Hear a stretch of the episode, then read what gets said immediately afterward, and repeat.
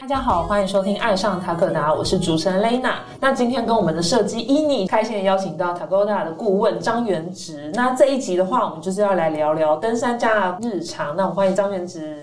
Hello，各呃各位听众，Lena、伊妮，大家好。我们这一集是想要聊张元直登山家的日常，那就是因为一年前有跟你合作，就是塔哥达的形象片，然后当中就是有提到说登山家这个职业，然后其实我们就是维基百科上也有登山家这个分类页，但是相较其他运动员，我觉得登山家这个职业就是其实大家比较陌生，然后可不可以请张元直大概讲一下这职业的内容？好，我觉得应该分得清楚一点。嗯一个种类叫做职业登山家，就是可以以登山作为职业的叫职业登山家。嗯那这个通常就是指说你会有一个固定的厂商给你全额赞助，那基本上你的收入就是靠赞助金额、营养金这样子，所以你不需要为了赚钱再去做其他的工作，这个叫职业登山家。那目前台湾包括我，没有任何一个人是职业登山家，对。就是我们都还没办法以这个作为职业，那就算是摆到世界的舞台，能够以这个为职业的登山家也是少之又少。他们大部分都还是要平常去接其他的工作，比如说国外可能是当登山向导，我好像看到有一些是写救难那一些，对，救难或是绳索类、工程类相关，或是也有人是经营自己的户外品牌，这种装备制作都有。OK，那这时候就讲另外一个分类，就是我讲登山家这个东西。对我来说，登山家是作为跟登山客作为区别的一个存在，这样子。那对我来说，如果你是一个登山客的话，那你是把登山这个事情作为一种休闲、调剂日常身心的一种休闲活动，这样子。那对我来说，登山家是你把登山看得更严肃一点。对我来说，登山除了是兴趣之外，它是我的职业，是我要追求的东西。对你把它看得分量更大，对，然后你会更认真的去投入，然后去追求它，希望自己进步，希望自己比前一天的自己更强，这样子。那对我来说，这样的存在就可以是登山家。对你来说，登山这事情是认真的，而不是休闲，但它跟职业又是不一样的。这之前要先做好区分。所以，像如果按照我刚刚这样讲的话，其实世界上有非常多的所谓的登山家，他平常是有别的职业的。像英国有一个很有名的登山家叫 Mick Fowler，他平常是税务局的官员，那是他的职业，但他是世界上最顶尖的登山家之一。他会利用他作为公务员每年的固定休假去海外去爬山这样子，所以基本上，所以他当然是登山家，而且他是顶尖的登山家，但他不是职业登山家，基本上是这样。了解，所以他不算是一个职业内容啊。那会有名片吗？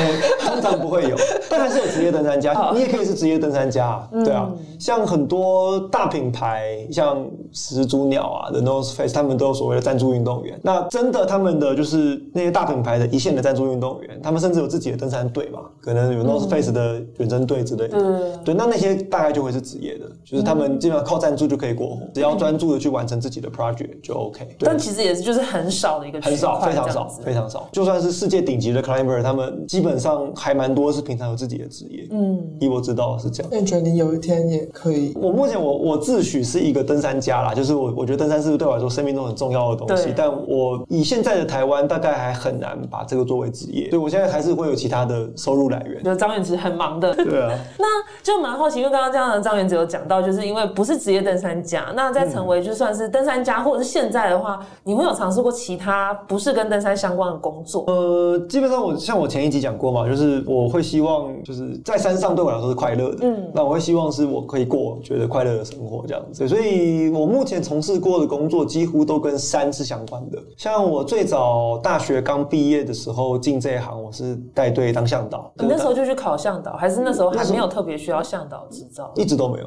台湾到现在也都还没有规定。哦，对，但基本上就是。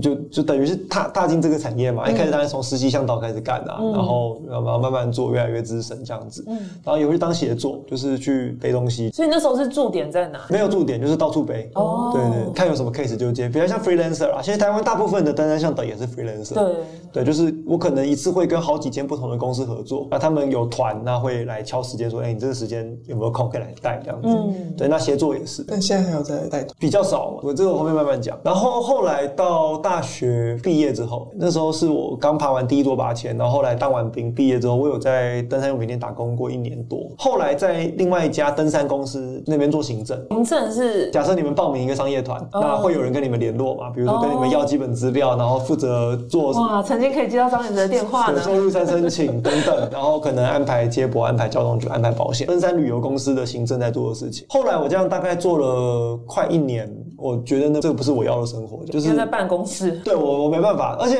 老板其实很好，老板让我在家工作。哦，哇，这么久以前就有 work from 对 home 因为那个会在山上接电话吗？因为我们都是，因为我们都可以线上作业啊。哦对对啊，都是可以网络在做的。那但是我觉得那还是就不是我要的生活。嗯对，我会比较希望我可以更自由的安排自己的时间，然后可以多一点在户外这样子。嗯，对，所以后来就没有再做这个。再更后来是欧都纳发现米攀登队，嗯对，那那是一个三年的赞助计划。那那三年有他们会给一点营养金这样子，对，一个月可能会有一两万。那时候等于刚出社会，所以其实而且我还住家里。那三年大概是我最接近职业登山家的三年，因为对，就没有再去赚外快。大部分可以靠营养金过活，然后训练这样子。然后赞助计划结束之后就比较杂，也一样会有当向导带队。后来因为我经验开始比较多，然后也有些比较专业的技能，所以我开始接一些课程类的，当教练这样子。那我现在比较喜欢教学大于服务客人带队这样，因为我觉得教学对我来说比较有价值感。当向导说实话就是服务业啦，你就是要服务客人，让让客人爽这样子。嗯，平安这样。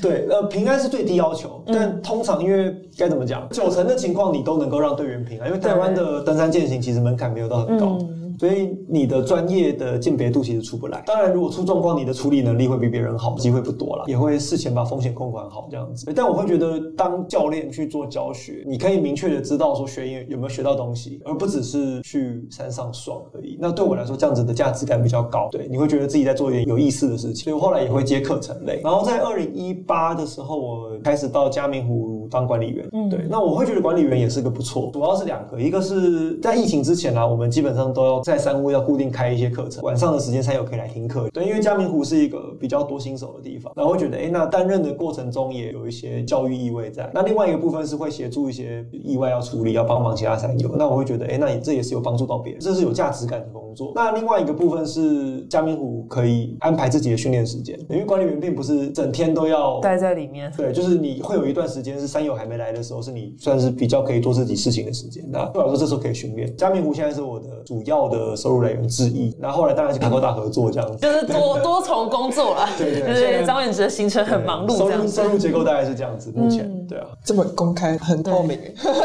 我们就是让大家知道说，哎，有有想要成为登山家的话，可以参考这样子。但就是其实就打零工嘛。因为我觉得张远哲就是还蛮有想法跟自己的一些思考的方式。你是会喜欢就是讲课或教书，你会去大学那边登山社啊等等。有，我现在是师大的指导老师，需要学什么东西，真的有兴趣的话，嗯我愿愿意去教，这个没有问题。对啊，学生在大家都穷过嘛。那你有再回去全人中学？但这几年比较忙，因为其实像全人每年的登山是十一月，嗯嗯，对，十月底或十一月，我大概到两年前还有去，对，但到去年就那时候时间比较空不下来，就没去，今年也没去这样子。就等于是还有其他的教学的。对对对。那其实还蛮好奇的是，因为就是工作变成兴趣，就是也是职业的时候，就会开始产生职业倦怠。那想要问一下张宇，这样从从国中这样一路爬山下来的话，有职业倦怠过吗？呃，有，但对我来说，就是我刚刚讲，为什么我会比较倾向去做我觉得有价值的事情，因为像带队，我会职业倦怠，对，因为你都是在做一样的事情，走一样的路线，而且感觉对我来说啦，就是在做服务业，那个会我会倦怠，但现在的状态我觉得还好，对，因为我觉得倦不倦怠关系到你认为你做的事情有没有价值，哎，再来就是我现在大概存几个月的钱，我一年还是会出国爬个一次或两次嘛，嗯，对，那那个也是一个充激励自己。或是重新 reset 的过程。哎、但我刚刚这样想到，我蛮好奇是张燕子，就是当带队的时候，是不是就很需要跟客人 social 或聊天？这个部分是不是你就会觉得比较厌烦？也不是厌烦，我我我我不太会这个，嗯，对我我不太会冷消维这样。因为我觉得有些向导就是做的很如鱼得水，对对就是他很会跟各个形形色色的人聊天冷消天，维这样子，对对，我我我其实不太会冷消维。还是你 Lena 比较适合。然后突然就很业务这样，然后上上山开始推销塔克。Lena 要不要欢迎加入台湾登山产业？突然下山之后大家都带一件，对啊，对，这个我比较不会了，对啊，所以就那个需要天分。我觉得那你带队的时候怎么带？我我就聊天啊，但我主要在做的就是，我可能会试着教学，但大部分客人可能不见得会听。这样的话可能是他们比较希望是能消回还是会。聊天啊，对啊，而且现在现在门槛更高，现在向导还要会拍照，要拍我我超不会拍照。哦对那你带队的人知道你是谁吗？以前是刚大学毕业生，哦对啊，只在意那个人会不会跟你聊天，呃跟实习生这样子，拍照这样对啊，或者是你要，但是会做好基本的事情。嗯，那也好好奇，就是因为其实刚刚有聊到，就是职业登山家跟登山家，那其实现在还有一个新兴的一个群体，就算是登山的 KOL。那我想知道说，因为登山家其实是更专注在挑战自我，跟嗯就是艰辛，就是去开拓一些新的路线啊。对，然后需要有强大的身心，那可以就是分享一下你登山家的训练的日常。训练的日常哦，该怎么讲？因为呃，很多人会以为一个事情，呃，我今天假设我决定了明年有一个目标，所以我现在开始为了明年的目标训练。没有，其实不是这样子，因为。登山基本上是偏耐力型运动，那耐力型运动基本上是一个不断累积的过程，所以我并不会为了 OK 我下一个 project 所以开始训练，并不是这样。基本上训练是就是就是日常生活的日常生活。的一部分，就是比如说，比如说我跟你们说我去泰国还是会跑步，就是像我之后去泰国嘛，嗯。对，那还是会帮你们测那个背心跟短裤那个部分，对。因为基本上我跟我太太出去度假，那要去基本上每个礼拜要跑多少这个东西，就是我。设定好对，就是一定得做的事情，这那已经变成生活的一部分，这样子，所以就是习惯嘛，真的是对，你可以说是习惯，或是你得做的事情。对，。像这几天很难啊，这几天干天气超烂的，哦对 对吧？这种超冷的，硬跑，不是原本我今天早上要起来跑步，就今天早上睡过头，真的对起真的离不开棉被，但是很罪恶这样子。哦对因为北部更冷，超冷的好不好？比桃园还冷。所以很很少会听到张元直说很冷，对，哎、真的很冷湿的好不好？对啊，对有啊，我觉得平地的冷有时候比山上，如果是那种有风雨啊那种对的，，那种更冷，有猫在旁边真的起不来。除了这种情况之外，我基本上是该做的都会做，那就是日常生活的一环这样。嗯对，这才是就是登山家，我一直在训练这种当就不是为了什么而去做这件事情这样子。也是为了什么啦？就是你要，就是因为上你会知道说，你现在不训练，你等你，就算你现在不知道 project 是什么，但是如果你现在不训练，你等你有 project 的时候，你一定会后，就是练不够就是练不够。那所以其实这样的话，长期下来，因为就已经变日常，所以其实会有一些运动伤害嘛。呃，会，尤其是我觉得到三十一二岁过后，明显感觉到，像其实也是跟这几年台湾的运动科学开始慢慢普及化有关。像我们以前小时候，大家会知道要练这样子，要跑，要做肌力训练，对但其实不知道要放松，或是不知道有什么按摩的手段之类的。嗯那以前物理治疗也没那么盛行，年轻的时候都还好，二十几岁的时候，反正睡一觉就好了，会恢复的很快。嗯但我大概是到三十一二岁开始感觉到，哎、干什么有些地方酸痛都不会好，对，然后 K K 的啊，练完之那里痛那里痛这样子，对，然后开始我那时候有受过一个比较大一点点的伤，对，是攀岩坠落，然后韧带有撕裂，但韧带好了之后，我腿的那个地方一直没好，持续了可能有一年多，有一两年。哇，对，就是一个地方一直痛，对，然后照 X 光、照超音波、照 MRI 都照不出东西，对，然后我后来才去试着看物理治疗，二零一六的事情，然后看物理治疗我才知道，就是才知道是因为某某一块肌腱就是长期紧绷这样子，然后后来粘连做放松，哎，就真的有好。后来我才知道，就是这种训练除了训练本身之外，你要怎么去让肌肉、让身整个身体的软组织维持在好的状态是重要的，然后才可以持续的训练下去。因为你就是你训练训练，然后就啊酸痛啊痛啊，然后大家就会一直中断。对那，物理治疗是定期去吗？还是有受伤的时候？我大概受伤才有，就是受伤算是经常保养这样 弄到好，因为物理治疗蛮贵的。对啊，很贵啊啊，，去一次一千、一千二、一千五，贵了一千八这样子。嗯，对，那一次要一小时嘛。那现在都是回家自己放松。对我开始去研究怎么，就是一些基本的放松，我家里自己可以做。有一些真的就是受伤或是很深层的，还是得去物理治疗。但我会看情况去这样子，身体比较重要该花，还是得花这样子。因为毕竟是登山家，要长期这样子，不能让身体有问题。但是我觉得现在越来这种资讯越来越知道，甚至也有朋友自学这个东西啊，房间也是有书或是可以看的。你有自己做我？倒是没有，我没有时间去研究这个。我大概知道自己身体哪些部位怎么放松，但是真的很深层的放松对，因为。那还要学那个人体的一些构造啊。对啊我大概只能比较了解自己的身体而已。这样那嗯该该去给专业的看，还是要去看。嗯，了解。那再来的话，我想要询问，就是，就张衍慈算是台湾的登山家，那你觉得你的使命感是什么呢？我觉得使命可以分对我个人跟对这个社群。对，那对我个人，我当然是希望自己可以更好。基本上，我们我我我这一代的攀登者啊，就是我还有我几个好朋友，我们现在大概的程度或者阶段，能够追平到以前的前辈，大概做到最高的成就这样子。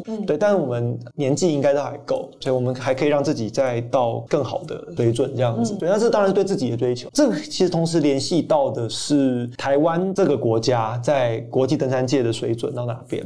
不讳言的讲，就是像我或者是其他朋友，可能包括果果之类的。对，我们在台湾可能算是顶尖的登山者，但摆到国外大概就是一般的业余的程度，就是一般业余爱好者。这意味着其实台湾整体的登山的技术水准其实是落后国外，我们保守讲是半个世纪啦。可是可以理解啊，因为他们先进很多。对，那除了技术水准，那包括文化上也是，比如说对于风险的接受，我们整个社会的氛围是无法接受风险，我们会认为人民需要被保护。但是基本上，我像我们最近很喜欢去欧洲，对欧洲的文化，整个登山文化就是 OK，今天你进到山里，没有人要保护你，对你得自己去判断自己的风险，然后为自己的判断负责，这样子。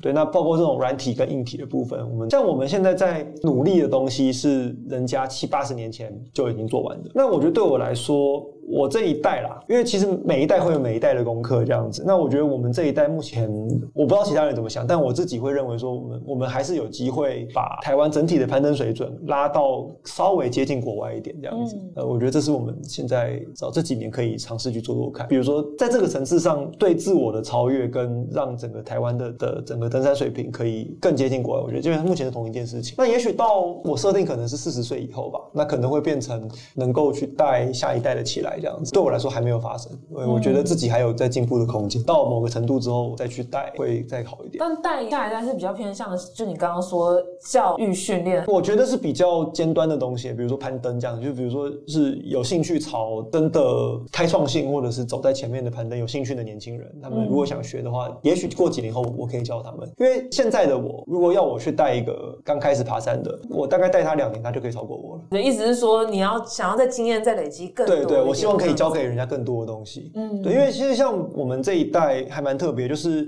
早年有在玩攀登的前辈，他们其实跟我们有一个断层，所以其实我们跟他们之间间隔的这个这个空白，让其实我们是没有办法被传承到的。所以像我们这一代的攀登者，我们基本上是自己摸索，那那个进步很慢。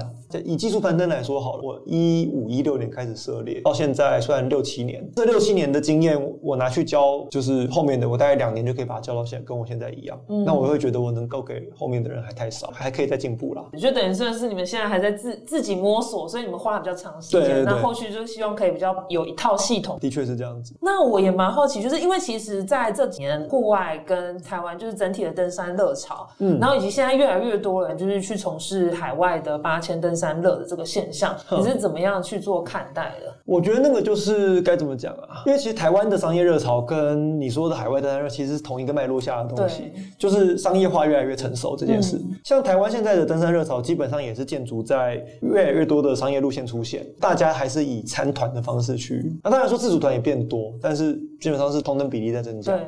国外的八千的登山热也是这样子，就基本上现在的后勤跟物流的系统成熟到他们可以去支援。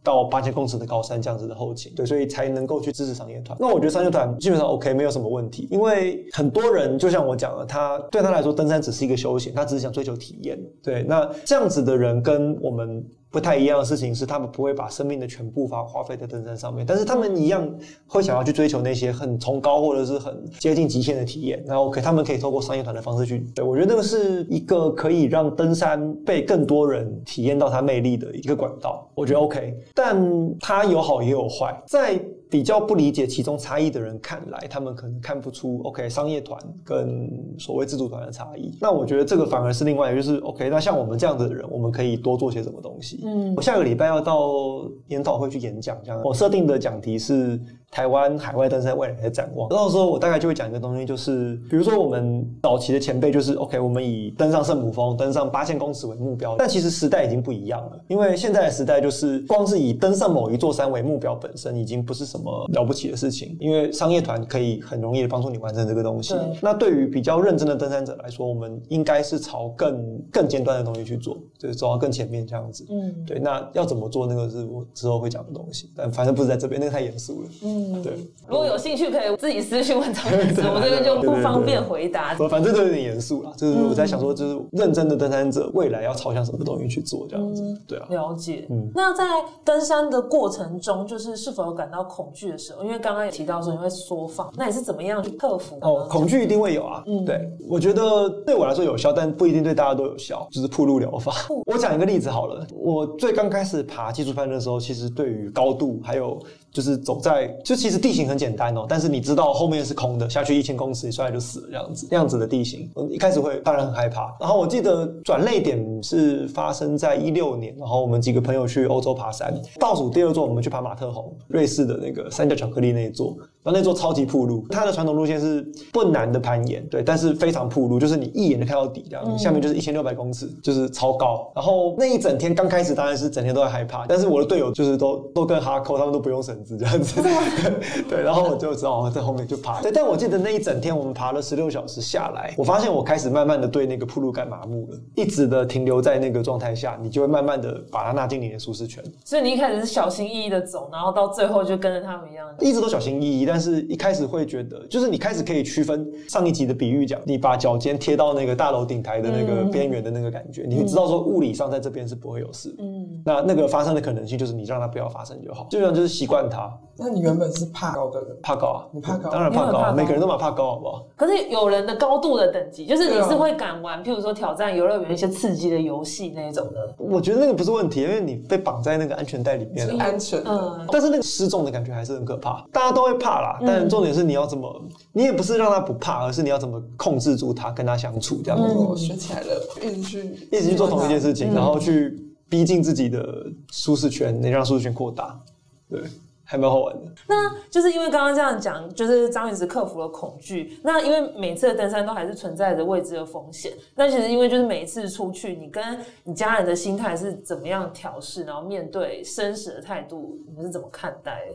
嗯，这个是很难的问题哎，对，因为像今年台湾登山界其实死了不少人，对对，像光今年就有两三个我的朋友是就是在户外活动的过程中去世。这个问题其实一直都是一个你可以理性的回答的很漂亮，但实际上到底你能能不能接受是未知数的事情。那当然，的确，现在我的家人当然还是会让我出去，当然不可能禁止我出去嘛。你不做这件事情，好像就不是你这个人的感觉。但我的家人或甚至我也都知道说，每次我出去进行一些比较有风险的 project 的时候，当然都有可能死在山上。尤其是最近像这一年，就是有些朋友在爬山的过程走掉，每一次有人走掉，都会逼你去意识到说，我的确正在从事一件会死人的运动。但这好像也没办法，就是你说要让你的身边亲密的人去接受这个事情，其实蛮残忍、蛮自私的。那如果你要对他们负责的话，当然就是不要去做这个事情。但如果有些时候其实很难，如果你选择不做这件事情，那这时候你这个人又已经不是你这个人了，那那该怎么办？嗯，对，目前也就只能只能不断的提醒自己要小心一点，再小心一点。但小心其实并不能够帮助自己在自然里面百分之百不会死掉，因为自然里面总有意外，对，风险不可能被百分之百控制。对我来说，就是我会提醒自己，还有人在山下等我这样子。那我不会拿自己的命开玩笑，我不会去做太超出自己能力的事情。基本在之前我会踩刹车这样子，但同时也得接受，如果真的有意外发生，那就是发生了。那这个对我来说，就是后者的情况反而比较不是我自己，因为我自己已经接受，但是是我的亲人可能对家人要接受，那这就只能不对，对，就像你们说的沟通，但是沟通是不可能有结果，只能有心理准备，然后一次一次的去去谈这样子，都是过程啊，不会有一个答案这样。对我来说，现在是这样，对啊，了解。嗯。那就是在路上的时候有碰过生死交关的一瞬间吗？我目前几乎没有诶、因为我、我算是很胆小的登山者，就是我不太会做自己没把握的事情。嗯，这个事情其实跟登山向导很像，就是国外有一个俗谚，就是 never epic，就是他们把就是那种生死交关的经验叫 epic 史诗这样子。对，但他们说，这边好的登山者是不应该有出现那个 epic 的情情况。对，一个好登山者应该是在之前就把风险给给控制住。对，这也是我期许自己在做的。我目前只有一次真的是很，就是真的差点要挂掉，那个是我去年我们去爬小剑的南壁的时候，小剑山啦，雪山西南人，然后我们从另外一边爬一个没人爬过的路线上去，然后在就是我上面队友已经架好绳子了，然后我要爬那条绳子上去，然后我的一个器材没有装对，因为那时候赶时间啊，那时候有时间压力，对，然后因为太赶了，然后又觉得啊没关系啊，就没装对这样，这就是器材开始失效了，那时候摔到离地面大概差五公分吧，运气很好停住了，对，反正没停住就应该会重伤了，我是从多高的地方？七八米高。但七八米高下来那个不会死，但是我如果到地，我会会离开绳子的尾，对，那离开绳子就会继续下去，那那个就那个就不见。但那个我知道的原因是因为就是我纯粹犯蠢，操作没有按照标准的程序去做，所以后来我就是知道就是要提醒自己说，就算再改，该做的不能省略任何安全的步骤，这样子。就反而警惕自己这样子。对对对，运气很好啦，对啊，就是基本上没什么事情，然后有学到很重要的教训，这就当下没有什么明显外伤或者什么。小伤而已，就是手握绳子就很快速哦直接坠落快速，然后就起水泡，就是小伤，对但是是学到的东西很多。幸好没事。最后，最后我们想要询问张元子，就是一些登山的规划跟你自己的目标。目标一直有很多哎，因为每次你稍微有进步，你就会知道自己可以做更多的东西。那以前觉得不可能的目标，就会慢慢跳出来，就是哎，现在好像可以去试试看了。想要爬的山还非常多。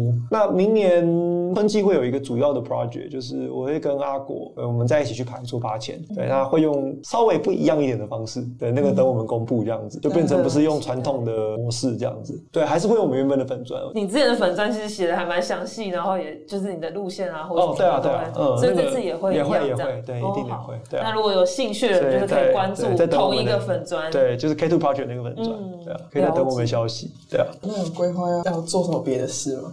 别的事吗？个人品牌之类的。没有，目前没有，跟我们还是持续联名合作这样。跟我们联名合作，对啊，了解，那就是谢谢张元子今天的到来。不。会不会，那就是后续如果想要关注张元子更多资讯的话，可以就是发你的粉砖，对 K Two Project 那个粉砖，，对。还，有你自己个人的脸书。我对我我自己脸书也会发，我觉得我的脸书好像流量现在是比粉砖还多一些，很可怕。因为你那个粉砖很少在更新、啊，对现在没在更新。你都在更新你自己的。对啊，好，那谢谢张元子今天的到来。好，谢啦。那我们频道呢会在 Spotify、Apple Podcast、Google Podcast、三二跟 YouTube 播出。在 Spotify 收听的朋友，记得关注我们，避免漏掉任何一集。如果是在 Apple Podcast 收听的话，记得在评分处留下五颗星评价。另外，大家想要购买我们产品，可以到 Tagoda Apti 的官网购买。海外听众也可以透过我们 Pinkoi 跟 Amazon 商城下单购买哦。爱上 Tagoda，我们下集见，拜拜。好，拜拜。